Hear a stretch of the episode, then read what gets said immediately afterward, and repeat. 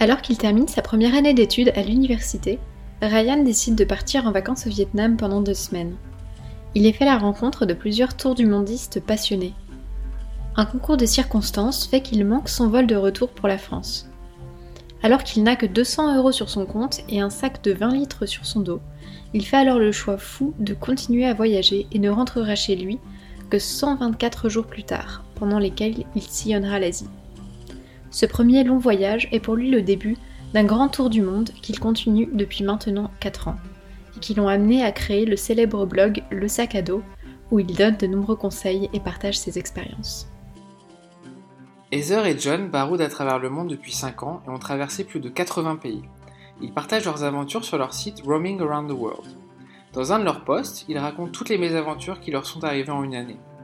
Dans la liste, on y trouve perdre Louis momentanément à cause d'une plongée dans les Caraïbes, manquer de tomber de justesse lors d'un trek vers le sommet du volcan Tarumulco, être menacé par les charmeurs de Cobra à Marrakech, être bloqué dans une manifestation pour ISIS en Turquie, se faire voler son portefeuille et ses papiers à Athènes, ou encore avoir une plaie infectée en Amérique centrale. Malgré les difficultés, ils essaient toujours de trouver le positif dans leur expérience. N'est-ce pas d'ailleurs les plus mauvaises expériences qui font les meilleures histoires? Alors bonjour à tous, dans ce nouveau podcast Esprit Vagabond, on va vous parler de Tour du Monde, ce mode de voyage que beaucoup de voyageurs euh, choisissent, euh, donc qui consiste à euh, voir le plus de pays en un temps imparti avec un budget imparti. Donc on va se poser la question de euh, est-ce un, mode de voyage qui est fait pour tout le monde euh, Est-ce qu'on peut vraiment profiter de son voyage quand on fait un tour du monde euh, Et quand on doit, voilà, quand on a une liste de pays à voir et qu'on doit les voir avec vraiment un temps limité. alors Damien, toi, est-ce que tu es, est-ce que c'est un mode de voyage qui te, qui te plaît? Alors, dans l'idéal, oui, c'est vrai que euh, se dire, voilà, on va faire un tour du monde, on va visiter euh, plein de pays, surtout le tour du monde, ça donne un peu l'impression qu'on va visiter tous les pays et qu'on va voir vraiment un peu plein de cultures différentes, qu'on va faire le tour des presque 200 pays qui existent à travers le monde et qu'on va vraiment être comme un explorateur et découvrir des choses incroyables. Et c'est vrai que sur ce principe-là, je trouve ça génial. Mais euh, c'est vrai que c'est pas vraiment le cas. Faire un tour du monde, ça veut dire vraiment parcourir le monde d'est en ouest ou d'ouest en est, et vraiment de d'essayer d'aller voir un maximum de choses différentes. Euh, c'est vrai que la plupart des personnes en fait profitent de ce qu'on appelle un, un, billet d'avion en fait tour du monde, un billet d'avion ouvert qui est un donc un billet d'avion illimité pendant un an généralement euh, avec une compagnie aérienne ou plutôt une un network en fait de compagnies aériennes qui vous permet donc pour une somme donnée, pouvoir euh, vraiment voyager un peu partout. Euh, donc ça, ça permet vraiment de se déplacer plus facilement, euh, aussi de ne pas avoir des temps de trajet énormes, même si, bien entendu, pour se balader dans un pays, il faut quand même aller faire du bus, du train et, vivre un peu l'aventure différemment.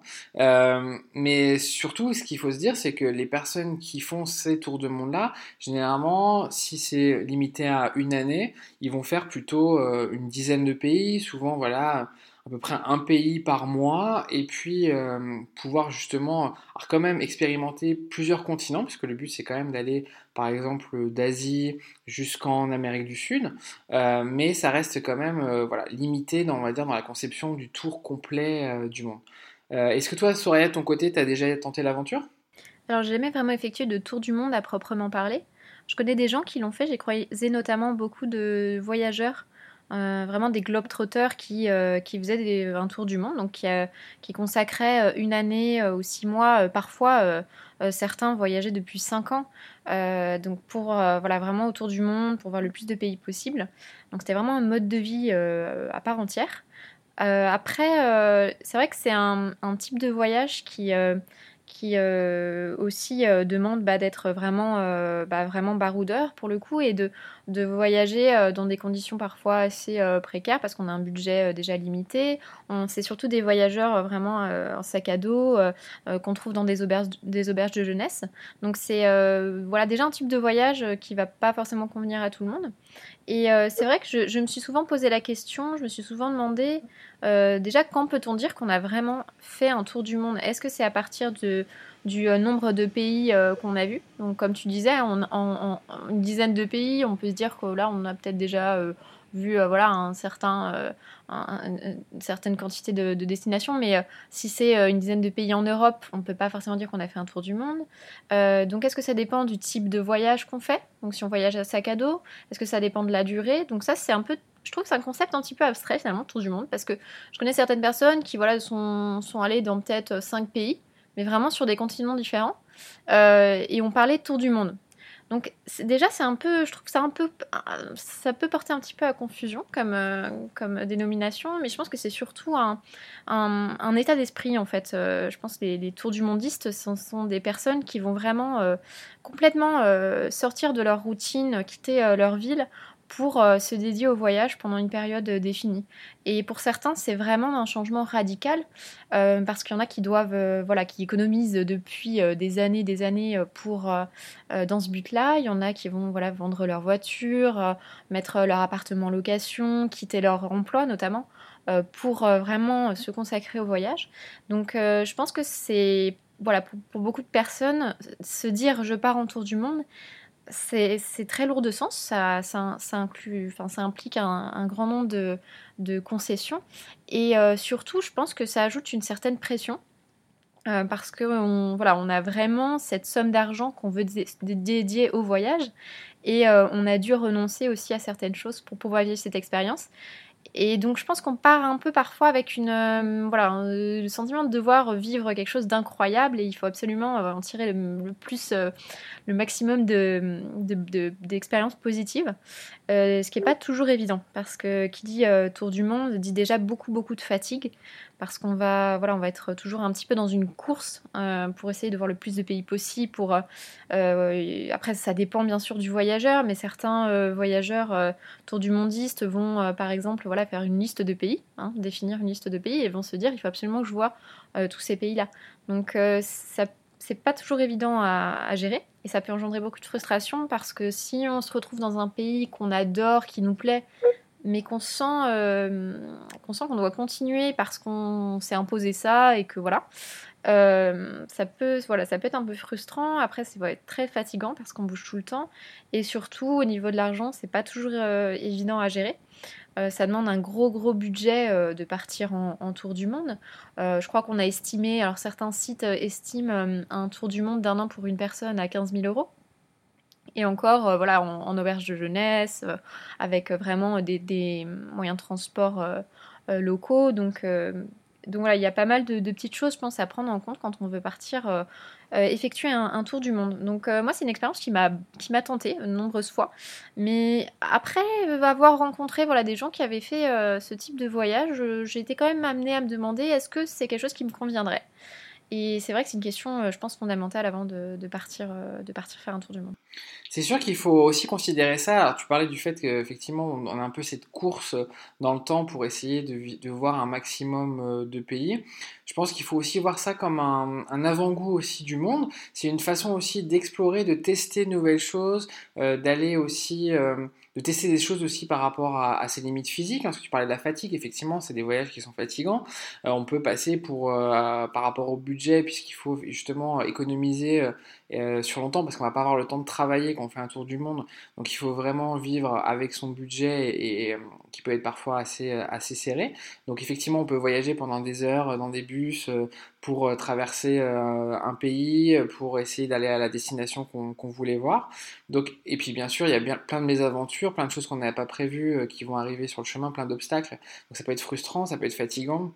Généralement, c'est des couples qui font ces tours du monde, euh, alors des personnes seules également, mais souvent il y a ce lien aussi qui se crée avec d'autres personnes, donc euh, ça peut jouer aussi sur les relations euh, entre les voyageurs. Donc je pense qu'il faut vraiment aussi se dire que voilà, tout ce qu'on va avoir à ce moment-là, si effectivement lors de ton voyage tu te rends compte qu'il y a un, pays qui te plaît plus qu'un autre, rien ne t'empêche après d'y retourner justement pour un voyage dédié ou peut-être même d'aller y vivre. Et je pense que c'est vraiment fait pour les gens qui ont, qui ont envie justement d'explorer des choses, des choses complètement différentes, qui sont vraiment très ouverts sur le monde et qui ont envie aussi d'avoir euh, cette vision d'ensemble, en tout cas de ce qu'ils espèrent être une vision d'ensemble euh, des cultures qu'ils vont privilégier, sachant que la plupart des tours du mondiste, euh, de toute façon, n'ont pas la possibilité de faire les cinq continents. plein de raisons, parce que déjà ça coûte cher d'aller sur les cinq continents, euh, d'aller par exemple en Australie, puis après aux États-Unis ou autres, euh, en termes de distance, en termes de budget, c'est vraiment euh, beaucoup trop élevé. Donc la plupart des gens se, focalisent surtout sur trois continents d'ailleurs, c'est souvent Océanie, Asie et Amérique du Sud.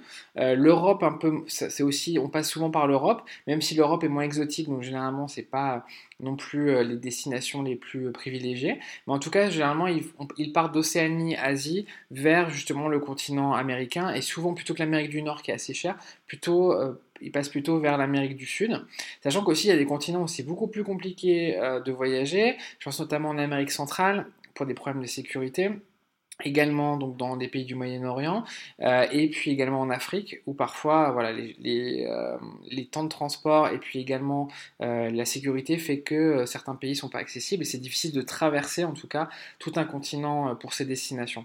donc un peu comme tous les voyages, je pense que de toute façon, même s'il faut garder de, la place pour, pour la spontanéité, je pense qu'un tour du monde, ça doit vraiment se préparer. Il faut vraiment prendre le temps d'étudier les choses, d'étudier les situations politiques des pays où on va aller, parce que ça peut effectivement évoluer, donc il faut bien se renseigner avant d'aller dans un pays.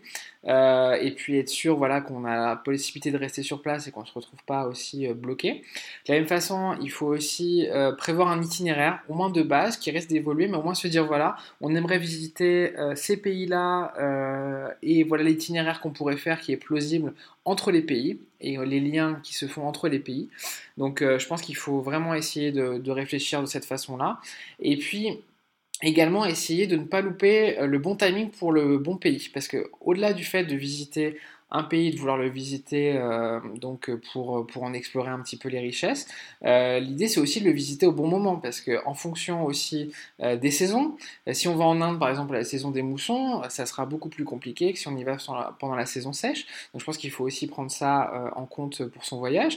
De la même façon, si on a envie d'aller voir un festival où par exemple on peut avoir le Nouvel An au Cambodge, donc pour aller le voir, eh ben, il faut tomber à la bonne date. Donc ça il faut aussi le prévoir dans son Donc essayer de voir un maximum aussi d'événements un petit peu majeurs, de choses un petit peu euh, qui mettent le, pays en liesse. Et euh, ça peut être les festivals des couleurs en Inde, ça peut être le carnaval de Rio. Enfin, il y a des choses voilà qui peuvent être aussi euh, vraiment mémorables. Donc ça demande tout ça, ça demande vraiment de l'organisation. Et puis ça demande aussi une vraie résilience, vraiment une capacité d'adaptation très poussée parce qu'effectivement on peut, on peut se retrouver avec plein d'obstacles devant soi qui font qu'on est bloqué dans une ville parce qu'on a des problèmes qui font aussi qu'on peut pas aller dans un pays parce que euh, peut-être euh, voilà il y, a également donc des soucis dans ce pays-là ou tout simplement qu'on veut aller dans une ville et puis il n'y a plus de logement disponible dans ces cas-là il faut se retrouver dans une autre ville. Également voilà on peut perdre ses papiers donc comment faire dans ces cas-là?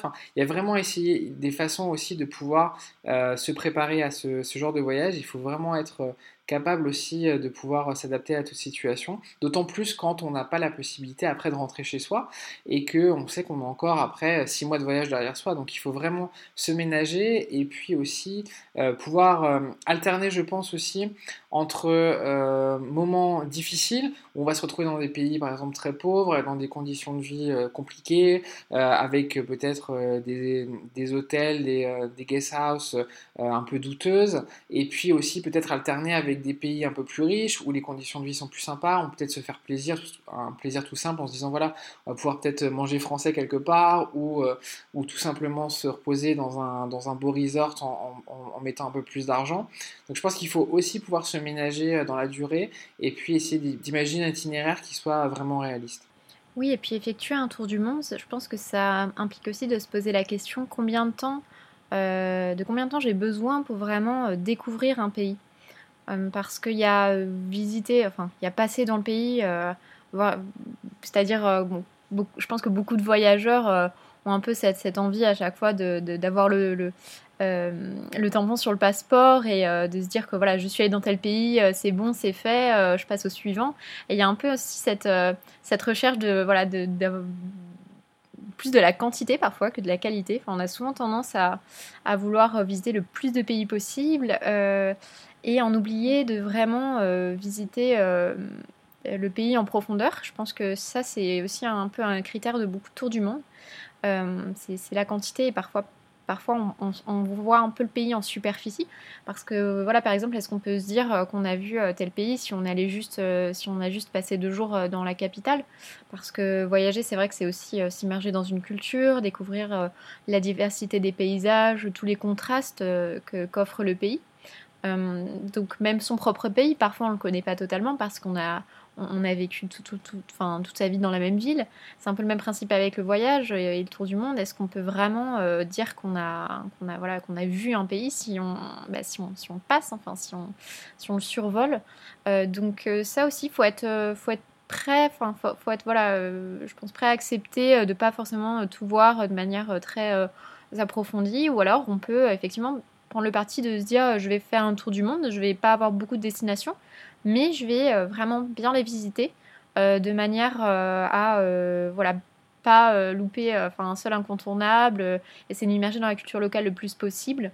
Je pense que ça dépend beaucoup beaucoup du, type de voyageur que vous êtes, de vos goûts bien sûr, et puis ça je pense que ça se découvre aussi évidemment en, voyageant. On ne peut pas toujours savoir comment on va sentir, donc c'est vrai qu'il faut à la fois comme tu disais beaucoup d'organisation et aussi une part de flexibilité pour euh, essayer de s'adapter et d'ajuster en fait son, son voyage. Donc euh, garder une certaine liberté pour euh, se sentir libre de, de changer de type de voyage hein, si on si on se sent pas voilà si on sent que ça ne nous, apporte rien parce qu'on a parfois un petit peu je pense quand on est voilà un peu comme ça dans une course qu'on a, euh, qu'on, a un peu cette pression de, du temps qui passe et qu'on a, on sait que voilà, dans six mois, il faut retourner dans la routine, il faut retourner dans notre pays. Euh, ça peut être un peu compliqué de gérer et parfois on oublie un peu notre objectif principal. C'est déjà très important en fait d'avoir un objectif clair donc euh, ça peut être euh, par exemple des tours du monde thématiques. Il y a beaucoup de voyageurs qui choisissent euh, d'effectuer un tour du monde autour de la musique, autour de l'art, autour d'une culture. ça peut être assez intéressant. Donc je pense que déjà ça peut angler en fait un peu le, tour du monde et ça peut nous permettre de voilà de peut-être mieux s'organiser, mieux définir ce qu'on veut voir, ce qu'on a moins envie de voir. Et euh, ça peut être aussi des, voilà, des objectifs euh, personnels, euh, de quête spirituelle ou même professionnelle éventuellement, hein, de par exemple apprendre des langues, ce qui nécessite souvent de rester plus longtemps dans, dans, un pays, mais pourquoi pas. Après, il y a aussi voilà, toutes les, les, faire un tour du monde dans des, des buts pour des associations, pour la recherche. Pour, Donc il y, a, y, a, pas mal de, de, choses qui sont possibles, donc je pense que c'est très, très important de pas juste euh, voilà, se dire je vais faire un tour du monde parce que c'est euh, c'est tendance, ça sonne bien et c'est un peu un rêve sans qu'on sache forcément pourquoi.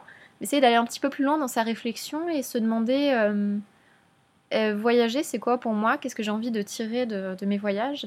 Et voilà, qu'est-ce qui est le plus important et qu'est-ce que je vais devoir prioriser dans chacun, chacun de, de mes voyages?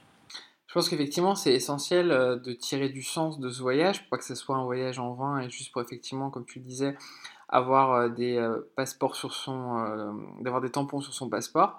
Mais l'idée, effectivement, ça se pourrait être aussi, au-delà de soi, pouvoir faire du voyage solidaire, pouvoir faire peut-être des petites missions humanitaires solidaires dans, dans des voyages qu'on a prévus, peut-être essayer, essayer aussi d'aller à la rencontre de cultures peut-être menacées, d'essayer de faire aussi euh, d'aller au-delà de soi et de sa propre expérience, essayer vraiment d'en tirer quelque chose de positif et puis aussi qui va pouvoir euh, aider euh, les populations locales ou en tout cas pouvoir peut-être euh, sensibiliser sur une cause ou, euh, ou, vraiment pouvoir, pourquoi pas, par la suite mobiliser des gens, de ses, proches ou autres pour aider tel ou tel village qu'on aurait pu croiser aussi dans, dans son voyage. Donc c'est vraiment important voilà, d'avoir de, de, donner à ce tour du monde un, un vrai sens.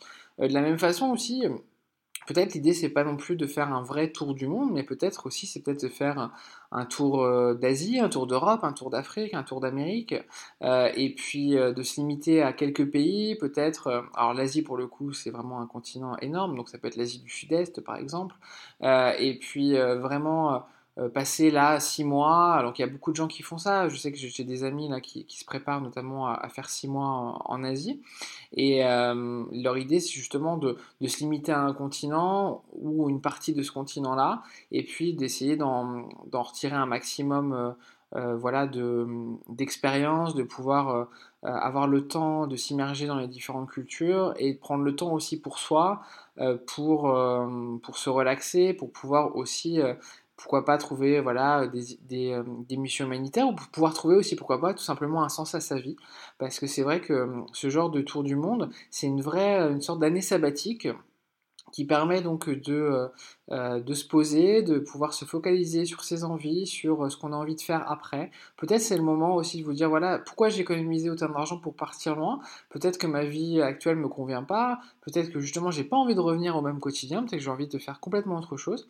Et ce moment-là, cette année, ça me permettra vraiment de, prendre du temps pour moi, de pouvoir penser, de pouvoir euh, me repenser et pouvoir euh, refaire quelque chose de ma vie. Et, euh, c'est vrai qu'il y a une vraie sorte de quête spirituelle dans, ces tours du monde. Je pense qu'il y a vraiment des belles choses à, retenir aussi, même dans les choses négatives. Hein. Les obstacles aussi nous permettent de, de nous consolider et puis et de tester nos limites. Donc je pense qu'on en ressort vraiment grandi avec d'autres objectifs. Et, et c'est vraiment important aussi donc euh, du coup, de faire de ce tour du monde quelque chose de significatif pour soi, pour ses proches, pourquoi pas pour la planète, et, euh, vraiment de pas juste se dire voilà, c'est une césure dans ma vie et je vais retourner après euh, à mon quotidien. Oui, et puis pour beaucoup de personnes, je pense que faire un tour du monde, c'est un peu, ça représente un peu l'occasion d'une vie. Je crois que beaucoup de voyageurs le voient comme ça, comme une opportunité un peu unique une occasion euh, qui, n'arriverait qu'une seule fois et euh, parce que bon ça demande énormément de temps pour euh, économiser. C'est vrai que c'est un c'est un un engagement qu'on peut pas forcément enfin c'est quelque chose qu'on peut pas forcément réaliser plus d'une fois dans sa vie. Mais finalement c'est peut-être pas c'est peut-être plus réalisable qu'on le pense parce que déjà le qui dit tour du monde ne veut pas forcément dire euh, partir un an euh, avec un budget euh, démentiel. Enfin, il y a vraiment des solutions pour voyager pas cher, pour peut-être voyager de façon moins touristique, mais en s'immergeant plus dans la culture locale.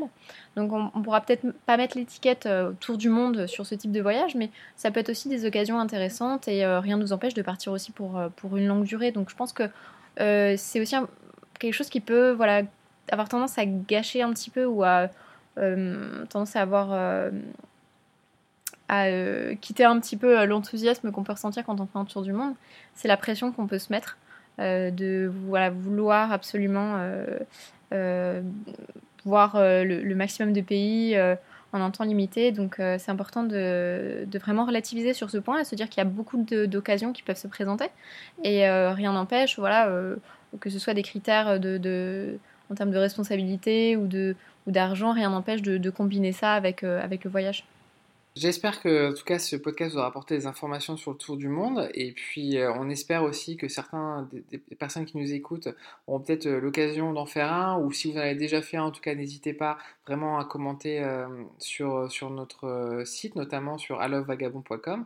Il y aura plein de contenus aussi liés à, cette thématique. Et puis, n'hésitez pas donc à nous écouter sur SoundCloud, sur iTunes, sur Google Podcast ou encore sur Spotify où ce podcast est présent, ainsi que d'autres concernant donc euh, d'autres thématiques du voyage et également d'autres destinations.